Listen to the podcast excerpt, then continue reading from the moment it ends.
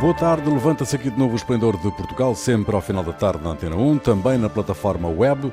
Produção de Carlos Quevedo, edição de Ana Fernandes, operações de emissão de João Carrasco, Ronaldo Bonacci, Cíntia de Benito e Jair Ratner, com Rui Pego. Boa tarde. Boa tarde. Boa tarde. Boa tarde. No rescaldo do Acordo Europeu, a Presidente da Comissão Europeia garante que o novo mecanismo de emergência, exigido pelos chamados países frugais, Holanda, Áustria, Dinamarca e Suécia, não se vai sobrepor aos poderes da Comissão. Não há poder de veto dos países sobre o Fundo de Recuperação Europeu, diz Ursula von der Leyen, em entrevista exclusiva ao Expresso e à SIC. A Presidente da Comissão acrescenta que é completamente compreensível que os Estados-membros questionem ou tenham dúvidas sobre a implementação de reformas e a forma como o dinheiro do Fundo de Recuperação é gasto noutros países da União Europeia, mas assegura que nenhum terá poder para vetar a transferência de verbas. Esta é a bazuca de que os países precisam e estavam à espera? Quando, quando se fala de números com tantos zeros, a parte alguns especialistas, eu acho que pouco, eh, ten, poucos têm a noção da diferença entre 60 milhões e 60 mil milhões. O que é importante, eu acho, é ter uh, um, alguma referência. E por isso eu sempre achei que não era muito, porque quando houve outro resgate foram 78 mil milhões de euros. Ok, as coisas não são comparáveis, uh, aquele era um préstamo, é para parte, para... mas, em princípio, eu acho que o que é comparável é o tipo de crise, e acho que esta vai ser maior que a outra, se possível. Bom, de qualquer forma, a a Europa fez um salto enorme, nunca tinha feito. É como dizer, nós todos juntos, de alguma forma, somos responsáveis pelo, pelo, pelo êxito em cada singolo país. Esta é a primeira vez que acontece. Acho um salto muito grande. Agora, o meu juízo so, sobre a Merkel não mudou. Eh? Eh, acho que so, se complicou no sentido que a Merkel sempre foi aquela que sugou sangue aos países mais pobres, que aproveitou do euro para fazer os interesses da Alemanha e poucos dos outros. Teve alguns momentos de alta, como a história do, do, dos refugiados, que pegou 500 mil todos. Agora, com esta coisa, é um outro passo à frente, à frente de todos os outros. Mas eu acho que ela fez isso porque chegou um momento que ou caía a Europa, porque ia cair. Então, ou se salva a Europa, para depois, então ela tirou fora um pouco do dinheiro que tinha arrecadado em todos estes anos, para depois voltar a sugar, a, a, a, crescer a Alemanha mais que os outros depois. Então, foi um, um, uma coisa de sobrevivência.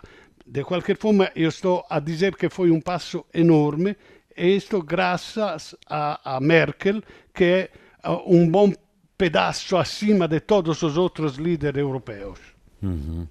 Cíntia, um, Jair. Uh, é, é, respondendo à tua pergunta, uh, é a bazuca possível. Uhum a que possível. E esta é a questão. Um, temos de ter em conta que, para além dos. Eh, eu sei que há muitas leituras muito positivas da questão, porque é verdade que, eh, no que diz respeito a Portugal, o dinheiro que vai chegar é mais ou menos o que previa-se que ia chegar. O problema não é bem este, na minha opinião, é a que preço. Porque foram eh, recortados fundos essenciais para o que nós achávamos que ia ser. Um, o futuro da União Europeia foi recortado em ciência. Isto é muito importante e não foi não foi uma coisa pequena o que se cortou. Uh, foi cortado também em ajudas que têm a ver com a transição climática. Portanto, não sei até que ponto eh, o preço para chegar a um acordo que, que era imprescindível e tinha de ser, tínhamos de ter este acordo, né? mas o preço que foi pago eh, pode vir a ser eh, muito grande, muito grande mesmo. E também há uma questão que foi antecipada nesta cimeira, eh, que não é nova, mas que se calhar estamos a chegar já a um ponto quase dramático, que é as divisões eh, no que diz respeito à visão da Europa que têm os líderes. Há líderes uhum. que estão a ver a Europa como uma união política e há outros que estão a ver a Europa como uma união uh, simplesmente económica. E esta questão, quando estamos a falar de. Eh, eh, o problema com os adjetivos é que nós estamos a atravessar. Uh, temos dito que estamos a atravessar a pior crise desde a Segunda Guerra Mundial e que o acordo tinha de ser muito ambicioso e tinha de ser mesmo quase um plano Marshall, tinha de ser e então chega o momento da verdade e estamos a ver que numa hora tão oscura como esta e que estamos apenas a, no início desta crise que vai ser gigante, eh, estamos a ter países que estão a pensar em termos eleitorais, estão a ver isto como um grande mercado somente. E isto tem de ser visto no todo. Não pode ser só o mercado, é também a união política. E desde uhum. esse ponto de vista, os cortes que foram feitos para chegar a este acordo e contentar os países frugais, se calhar devíamos começar a chamá-los austeros, não frugais. Mas. Eh, para, para fazer felizes estes quatro países, eh, foram postos em questão fundos essenciais para a ciência e o futuro da União Europeia. E isto é muito importante. E temos de ter em conta isto. Agora, a bazuca que vem. Bom, vamos ver. Eu fico um bocadinho não, fico muito surpreendida com, com as declarações de que este é o outro desafio para Portugal. Parece uma tragédia do primeiro mundo, não? Temos que gastar muito dinheiro e temos de fazê-lo para não perder as coisas. Pá, hum. um, vai ser um esforço grande, sem dúvida nenhuma, mas é, boa notícia. Pá. Há mais dinheiro para gastar. Tá. Claro. É, é, o facto de termos de fazer um esforço para gastar tudo já dá uma ideia uh, da ambição que também temos aqui enquanto país. Uhum. Jair, Bloco e PCP pensam que este acordo traz eh, nuvens negras para o futuro. Uh, uh, as, as, nuvens negras que identificas são estas que a Cintia identificou também? Bom, eu acho que tem do, dois lados aí. O, o primeiro é aquela questão inicial que diz respeito ao que é esse acordo, né? É, e não dá para esquecer que é, toda crise é uma disputa pela acaba por ser uma disputa pela distribuição de renda. Não é à toa que algumas eh, pessoas, empresas, ficaram mais ricas com a crise, enquanto a grande ma eh, maioria das pessoas perdeu rendimentos. Então a Amazon eh, em um dia subiu 13 bilhões de dólares na bolsa. O, o Jack Bezos ficou rico, mais uhum. rico na, naquele dia, ao ponto de ele sozinho ser maior do que todas as uh, empresas de distribuição. Isso é um, é um dado. E o que é essa é, esse dinheiro que vem é um, era uma forma de contrariar isso. E os países que são, foram chamados de frugais, eu não concordo com a, a, o adjetivo da, da, que a Cinti colocou, eu diria eh, países avarentos. Para uhum. sermos delicados, quer dizer, eh, a, a proposta deles eh, seria o, acabaria por ser o, o, final da União Europeia. Exato. É, e eu gostaria de saber algumas coisas a respeito. Por exemplo, se houver um investimento enorme no Porto de Sines, algo que, que seja capaz de fazer concorrência ao porto de Roterdã. Não dá para esquecer que Roterdã é o maior porto da Europa e muitas vezes as cargas vão para, por exemplo, das Américas para Roterdã e dali seguem para os países do sul da Europa. Será que a Holanda vai tentar bloquear isso para manter o seu mercado? É isso que eu gostaria de saber. Quer dizer, que, que bloqueios é esse, que eh, impedimentos que eles vão tentar fazer? Depois aconteceu um problema dentro da União Europeia. Os países, a maioria dos países europeus, para contornarem a posição dos quatro avarentos, eh, eles tiveram de ceder aos dois países que torcem as regras da democracia e do Estado de Direito, a Polônia e a Hungria. Isso vai acabar por ser um problema para a União Europeia mais adiante. Resolveu-se o problema agora, tapou-se um buraco agora e abriu-se um buraco para o futuro. E aí, então isso vai ser mais um problema que a gente vai ter que enfrentar no, na União Europeia. Uhum.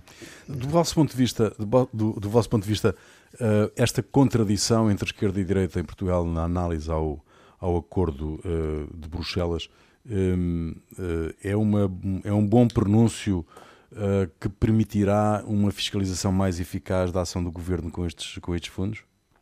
Acho que sim, acho que sim, porque eh, não, não se tem que pegar tudo como oro colado, se diz em português. Não. É, não, em italiano é para dizer é tudo muito bom. É, é bom hum. que haja que estejamos até agora começa toda a, a, a, as conversações para não dizer a briga de como utilizar este dinheiro então temos que estar muito atentos às implicações a, a estar cioè non è un'ajuda che vem, uau, agora sim. É agora que começam os problemas. Então, acho muito bom que haja vozes críticas, atentas, e o governo tem que olhar para todos. Agora, a propósito de, de Costa e das concessões para os direitos humanos, o Costa disse uma coisa tipo: não se trocam direitos humanos por dinheiro. Eu acho que ele fez exatamente o contrário, porque nós tínhamos um problema de dinheiro com a Holanda, é um problema de direitos humanos com a Ungheria. Então, com a Holanda ele foi contundente, aggressivissimo, questa cosa de repugnante, wow, fantastico. E con a Ungheria foi com botinhas nos ombros do, do Orban. Então, eu acho que fez exatamente o contrário. Trocou dinheiro por direitos humanos. É isso. Uhum.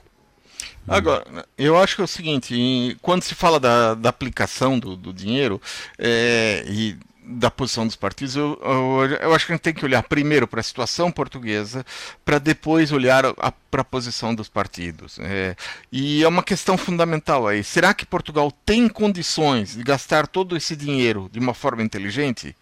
E a gente vê que há um problema nas empresas portuguesas, e é que muitas delas têm falta de capacidade de gestão. É, é, dá para lembrar o que aconteceu no final da década de 80, em que as pessoas recebiam dinheiro da União Europeia em vez de reconverterem os seus negócios, acabavam comprando bens de luxo. Tinha uma localidade na beira que tinha a maior quantidade de automóveis Lotus da Europa, uh, e a custa da reconversão de vinhas. Uh, não dá para tentar reconstruir empresas da mesma forma como, eles, é, como elas eram antes da crise uhum. porque as empresas já tinham problemas. Então, o, o mercado está diferente, o que significa que as empresas vão ter que ser diferentes. E Portugal tem, eh, com, com esse problema de falta de capacidade, ele vai ter que criar capacidade de gestão, sendo que uh, há, há, muitas vezes funcionários mais capacitados do que a gerência na, nas empresas, com maior formação do que os proprietários né, das empresas. Então, vai ter que ser. E o prazo é muito curto, são três anos para definir onde, onde, é que vai, onde é que vai ser gasto o dinheiro. E. É, vai ter que ser feito muito rápido isso. Então, é, eu acho que vai ter que ser é, tem que haver um investimento na formação da gestão do, em Portugal para poder gastar esse dinheiro. Quer dizer, não adianta distribuir dinheiro porque acaba colocando dinheiro em uh, um buraco, você não enche uh, o, o dinheiro. Quer dizer, não é só jogar dinheiro, é saber Sim. como fazer com, com dinheiro. E isso é um problema para Portugal.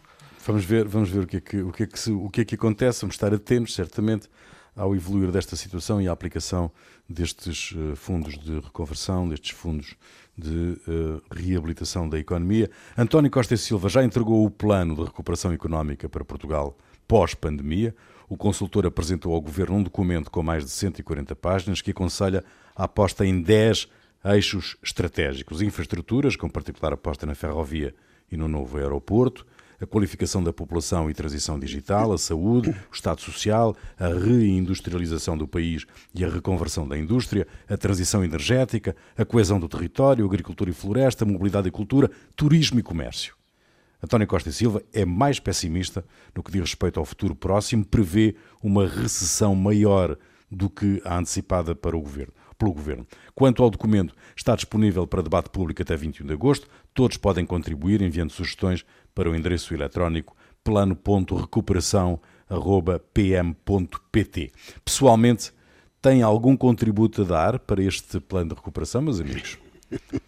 Fica já aí, fica já aí o, o endereço. Alta velocidade, alta velocidade. alta velocidade, alta velocidade para Espanha. com Madrid, exatamente. Mas o, o Rio da Espanha vai participar ou não? Bom, tem, tem o dinheiro em Suíça, temos de pedir. Hum.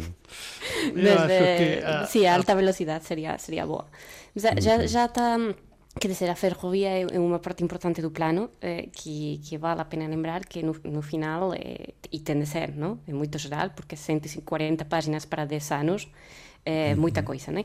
Um, mas sim, parece tudo lógico, sobretudo a questão da re, reindustrialização, uhum. uh, que é bem necessária, porque, um, porque o que nós uh, estávamos a falar a semana passada, o, crescimento que nós tivemos nos últimos anos foi muito suportado pelo turismo, e o turismo vai ser o, último em recuperar, se calhar. E, e portanto, também não podemos eh, focar eh, nisso somente. Também tem muita coisa para a transição climática.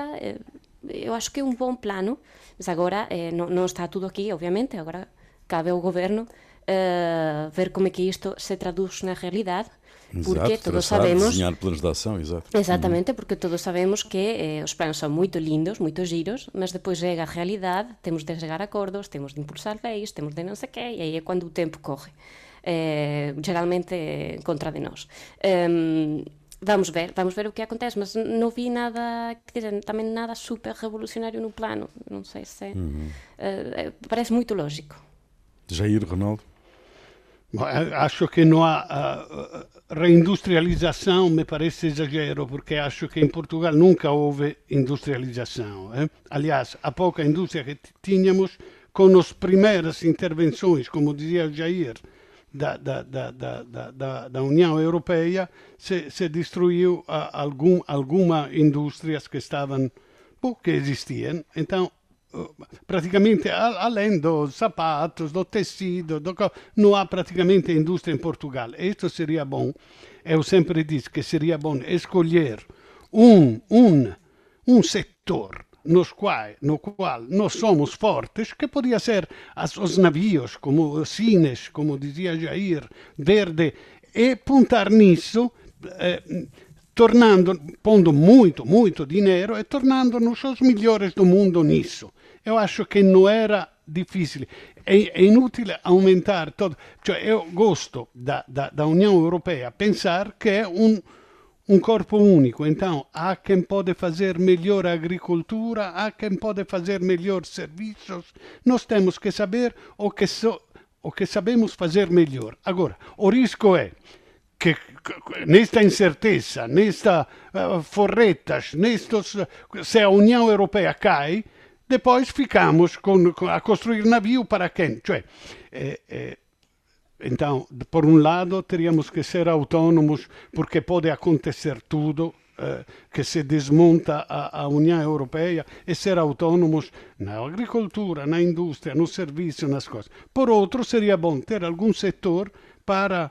Eu acho que, que, que o Costa Silva uh, fez um, um, um, eu não li as 140 páginas, uhum. que não preciso especificar, mas confio nos que sabem ler e, e, e, sabem fazer uma síntese. Eu acho que é muito. Acho que, por exemplo, a, a, a digital, o futuro digital, como é a coisa? O verde, pensar na ecologia e tal, que não. não não sei se é exatamente a ideia, o, o problema principal de Portugal, se fosse Portugal sozinho, mas uhum. Com a Europa e com o mundo, acho que são prioridades. Estes são vínculos, os únicos vínculos que põe este dinheiro é investir em alguns setores, eu acho muito bom, acho muito bom, e não, em outros que investeriam que ser desincentivados, como petróleo, a coisa. Então, recomeçar, cioè, investir não para voltar ao que éramos, mas para tendo esta visão do futuro, acho muito inteligente. Agora, todos têm que contribuir, todos os partidos, também especialmente o PSD, porque é, é, é, a provável alternativa ao PS, então é um plano pluriennal e tomo, todos temos que contribuir e, e, e remar na mesma direção.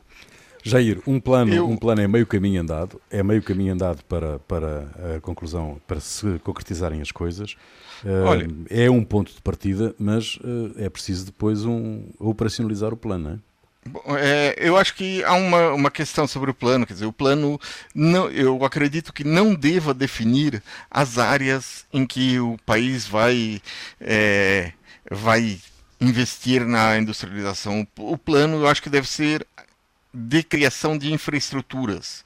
Quer dizer, é, é, dar condições para que outras áreas é, que para que as áreas econômicas funcionem no, em Portugal melhor do que em outros países. Porque o, o que acontece é que nós é, estamos vivendo uma mudança e a mudança é tecnológica no sentido de sair da economia do carbono para outra economia. Quer dizer, uhum. daí que vem a, economia, a aposta no hidrogênio do plano. É, você cria condições para ter uh, uma economia baseada em energia, e aqueles que querem investir na área de energia vão dizer: ah, ali tem um país que é interessante investir, porque dá todas as condições para eu poder lucrar ali. E aí, então vão vir investimentos privados. Quer dizer, não é um plano, não é o Estado que vai se substituir pelo menos a visão do, que eu tenho desse plano, é, não é o Estado que vai substituir a, a, claro. a iniciativa privada, mas sim o plano vai criar condições, é, e o objetivo é que sejam excepcionais para trazer os investimentos internacionais para se localizarem em Portugal e aí Portugal poder dar esse famoso salto de desenvolvimento. Uhum. E eu acho que é nesse sentido que o, o, o, plano vai. E eu acho que tem que ser visto isso. Não é olhar, ah, e o, e o calçado? Bom, o calçado ele vai verificar como se adapta ao, ao novo mercado. Uhum. Porque se de repente o, temos uma calçada normalmente é mão de obra intensiva e se alguém é, inventar um robô que faz o, o trabalho de, de sei lá quantas pessoas e coisa assim, essas pessoas vão estar fora do, do mercado de trabalho, as pessoas que estão em Portugal, porque o robô vai substituir. Então, bom, como é que vamos é, é, trabalhar então para dar condições de é, formar pessoas que vão, que vão poder trabalhar em uma outra economia, numa economia muito mais é, desenvolvida do que essa em que estamos. Esplendor de Portugal, Ronaldo Bonacci, Cíntia de Benito e Jair Ratner, alunos do quadro de honra foram chumbados por os pais a objetarem consciência a que os filhos frequentem a disciplina de cidadania e desenvolvimento. A notícia do jornal online Notícias Viriato, o pai, Artur Mesquita Guimarães, já pôs dois processos em tribunal contra o Ministério da Educação porque os seus filhos, alunos de média de 5 e de quadro de honra, foram retidos dois anos como consequência de um despacho assinado pelo Secretário de Estado da Educação, João Costa. O despacho, eh, considerado pelos advogados como ilegal e inconstitucional, obriga os filhos de Arthur a voltarem atrás dois anos letivos, argumentando que os alunos não participaram na nova disciplina. O pai já venceu um dos processos. No vosso entendimento, quem é que tem razão neste confronto que me parece estranhíssimo, não é? Não se briga com estas coisas, cioè, é absurdo. Eu vi un'intervista deste senhor que parece bem formado, sabe como falar, sabe das coisas, mas ele diz que o, o ponto fundamental é que diz a educação é dos pais e o Estado não pode expropriar os pais da educação dando, uh, ele não está a, a, a discutir ou a contestar a substância, o conteúdo das matérias. Está a contestar o fatto che si ensina nestas matérias. Agora, eu pessoalmente acho exatamente o oposto. Cioè, os pais são a primeira educação que se dá aos filhos, ma a escola é fundamental. Cioè, acho mais.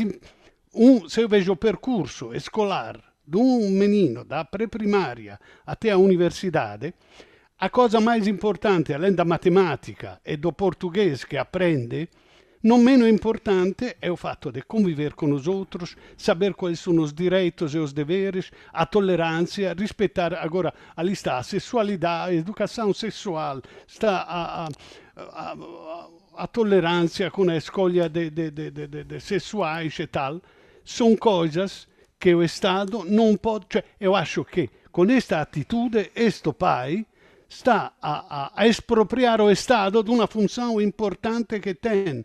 Cioè, eu acho que o, o, é como nas vacinas. Os pais não são donos dos filhos. Eu decido o que fazer com o meu filho. Não, tu não és o dono. Então, há um sentir comum eh, eh, pelo qual eh, a educação tem que... E depois, quando há in, um endereço de tolerância, não pode ser intolerante com a tolerância.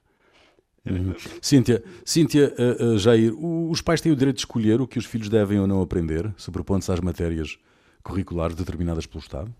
Uh, eu, eu, eu, fui a ver o conteúdo da, da matéria, porque não, não, não, sabia, em Portugal nós temos em, tínhamos em Espanha uma matéria muito similar e queria ver aqui qual era o conteúdo, fui ver e há direitos humanos, igualdade de género, interculturalidade, educação ambiental, pronto. Uh, Parece-me questões que não formam parte eh, do âmbito dos pais, mas sim da sociedade. E desde, desde esse ponto de vista, um, Parece-me moito incoherente eh, cando nós estamos a dizer que para acabar con problemas como o racismo, como a homofobia, uh, temos de eh, partir da educação, agora a educação vem e agora tamén non estamos contentes con iso. Non, eh, nós tivemos eh, España un debate moito similar, porque tamén foran apresentadas na altura denuncias dos, de algúns pais, e unha das conclusões tiradas daquele debate, que se calhar é útil aquí, é que eh, a escola non é só un espazo para aprender, mas tamén para proteger aínda dos propios pais, que dizer, cando os pais eh, están contra eh, este tipo de valores, estamos tamén a facer un dano ao futuro da sociedade, seja... No, no, isto pai non é contra, isto pai non é contra, este, fala que dos diz, valores, mas, aliás, mas qual é a incoherencia? Un, eh, mas a incoherencia, el diz, nos eh, ensinamos isto en casa, ok, entón qual é o problema de tratar tamén isto na escola? Qual, uhum. não, não, vejo, não vejo porque isso é um problema.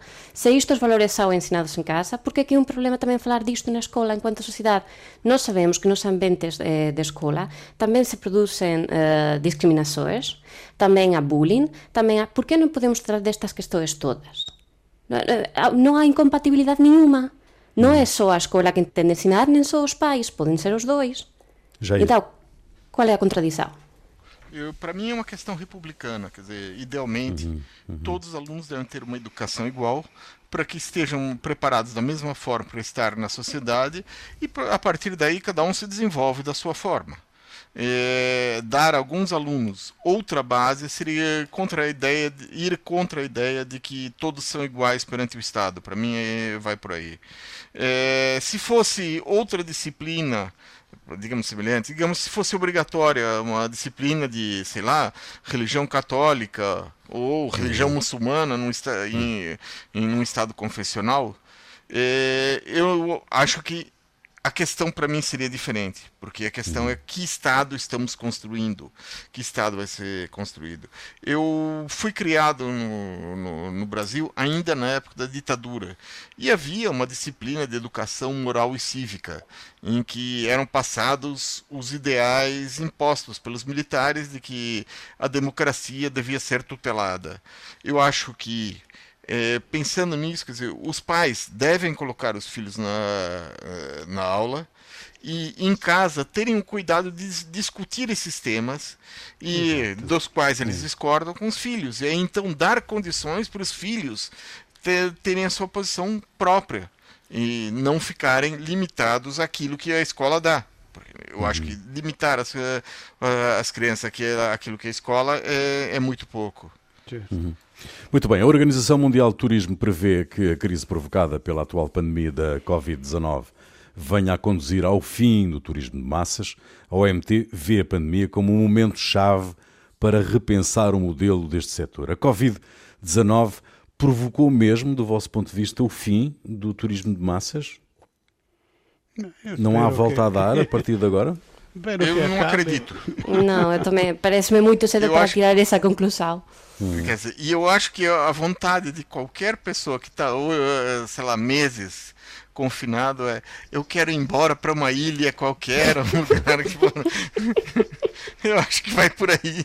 Não dá para ficar nessa questão. Eu acho que né, todo mundo quer viajar, todo mundo está sentindo falta de olhar o outro, de olhar coisas novas, de mudar de áreas. E eu acho que é isso que a tendência é. No momento que se houver a vacina, vai haver uma, uma explosão de viagens, seja de avião, de carro, de ônibus, de trem, vai, todo mundo vai, vai, vai tentar sair e ver o mundo. Eu acho que vai ser, esse, vai ser essa reação ao, ao que está acontecendo. Olha, uhum. se não conseguiu o, o 11 de setembro, com todas as limitações, as coisas. Aliás, houve um boom depois. Depois, todo o turismo, os milhões e milhões de passageiros de avião de todo o mundo aumentou uh, enormemente. Então, se não foi isto, logo que vem uma vacina, as pessoas, eu concordo com Jair, vão exagerar a viajar onde não pude viajar nesto, no período precedente. Eu acho que, que uma vez que há a vacina, se volta ou mais ainda ao que era antes. Poi viaggiare è una cosa che si tornò democratico, barato. Eu não vejo mm. por que voltar atrás. Tem que con, não estragar as cidades que são visitadas, tem que, que. Mas eu acho muito bonito que as pessoas se mexam. Viajar abre a, a cabeça. Uhum. Cíntia, o, uh, as restrições que existem neste momento são um fator de impedimento óbvio não é? para, para que uh, seja, sejam retomados os fluxos normais, não é?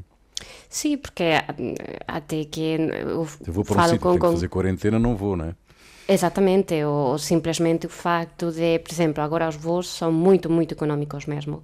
Se a chegada até de fazer um teste, já o preço incrementa-se e, e, é chato. E então a gente prefere ficar à espera, porque vacina haverá, e, portanto, eh, podem ser adiados alguns encontros. Agora, é verdade que isto é un bocadinho o efecto boomerang. Quando voltar, vai voltar a serio. Uh, eh, a questão é quanta gente vai sobreviver. Eh, uh, non estou a falar de pessoas, estou a falar de empresas, estou a falar de aerolíneas, estou a falar de, de compañías de cruceiros ou, compañ... ou hotéis ou eh, esta coisa toda, né? Vamos ver quanta gente que fica. Mas, eh, mas sim, porque, eh, porque também há uma lógica que é, se calhar, é muito humana. É, eh, nós ficamos em casa, quem sabe se vamos ter de voltar a ficar em casa por outro vírus qualquer, quem sabe quando, vamos aproveitar. E esta questão que é um bocadinho carpe diem, uhum. vai fazer com que todos vamos sair. Mas neste momento, sim, se tens muita necessidade, se tens eh, um companheiro companheira, tens de ir a vê-la, não sei, coisas destas, ok, fazes mas também hum. com muita, muito cuidado, né? Sim, vai, vai sentar num avião. Claro. Hum.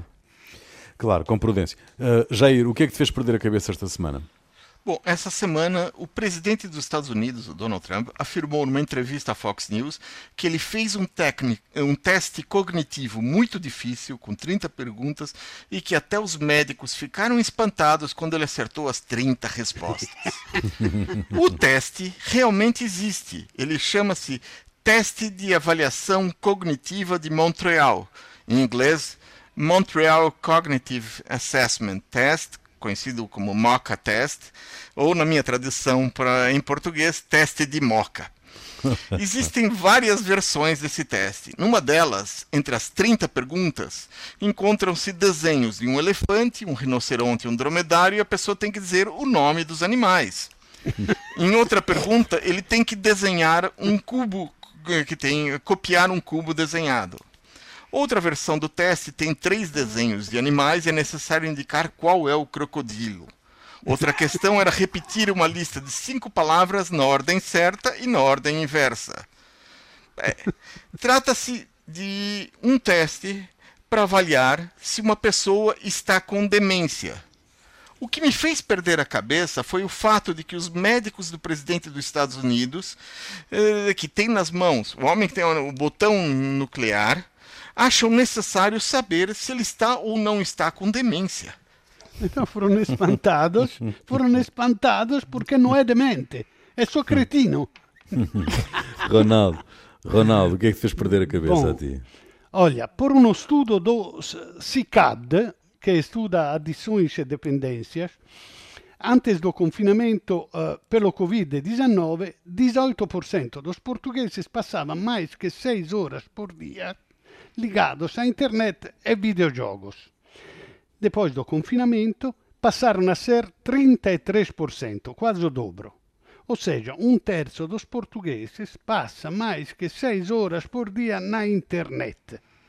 É verdade que aumentaram naturalmente os que fazem teletrabalho, as aulas online, mas aumentaram também o consumo de pornografia, o consumo de fake news, ou seja, Parece que a internet, no bem e no mal, foi o maior consolo dos portugueses quando foram obrigados a ficar em casa. Eu também posso dizer, quem sabe quantos livros maravilhosos podia ler se no meu confinamento não tivesse a internet. Ecco. Exatamente. Silvia. Ah. Uh, bom, um, Jorge Jesus voltou. Numa cena quase de resgate, uh, uh, Luís Felipe Vieira foi apanhá-lo ao Brasil num jato privado. O custo da viagem terá sido, segundo alguns mídias, de 100 mil euros. Alguns outros falam de ainda mais. Agora, eu pensei, pá, a urgência era tremenda, não? O gajo tem de vir mesmo cá, porque não se... Não, tem de vir, é impressionante a urgência, uh, não, não pode esperar apanhar um avião comercial. E depois fui saber que o gajo está em teletrabalho. Está em teletrabalho a preparar ao Benfica para a próxima época. Isso será apresentado após a final da Taça de Portugal, que é o 1 um, de agosto. Portanto, qual é a urgência? A gente tá, o Benfica está a gozar com todos nós. Eu não sou adepta do Benfica, uhum. uh, mas se eu fosse, Só estaria mesmo chateada. Pá, fica em teletrabalho, ou seja, quase 100 mil euros. O Benfica diz que não é bem assim, mas pronto, também não deu um valor. Uh, quase 100 mil euros para trazer, trazer o gajo, porque a urgência era tremenda, quase um resgate, e no final está em teletrabalho. Exato. É fantástico. Podia fazer, ficar no Leblon, né? É, em teletrabalho. É, um muito bem. Uh, muito obrigado, Cíntia. O, o, uh, a música é tua hoje, Jair. O que é que nos trazes? Eu trago hoje mais uma música criada durante a, a pandemia. O grupo tem o simpático nome de Barca dos Corações Partidos e ele foi criado para montagem de espetáculos de teatro musical. Eles já levaram ao palco as peças Gonzagão e Ópera do Malandro. A música que, eles criaram se chama Ali Vai Passar. Muito bem, fica aí, nós voltamos de hoje oito dias. Até lá.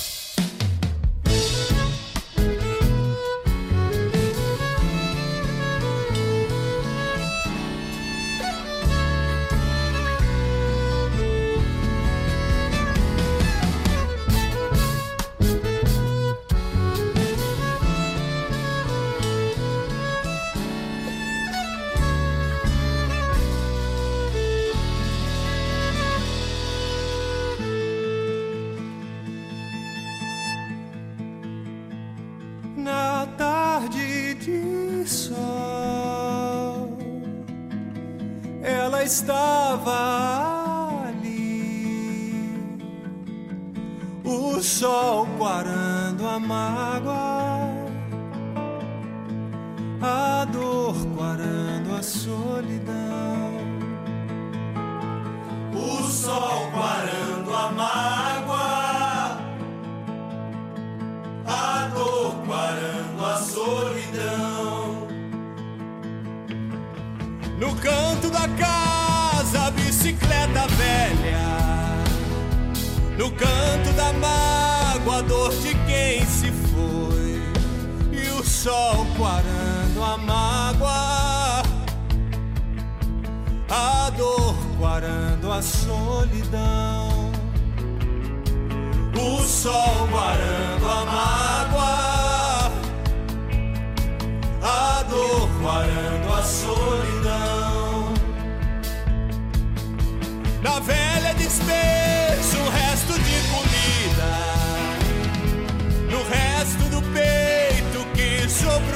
amor.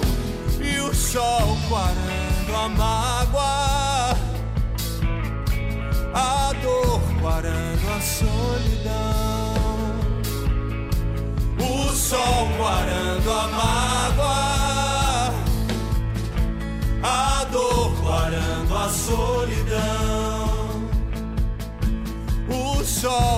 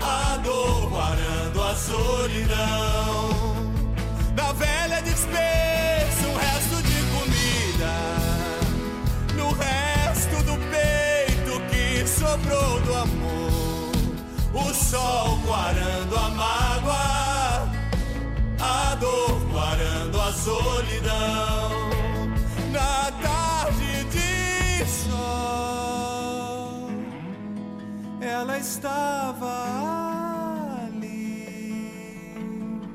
O sol guarando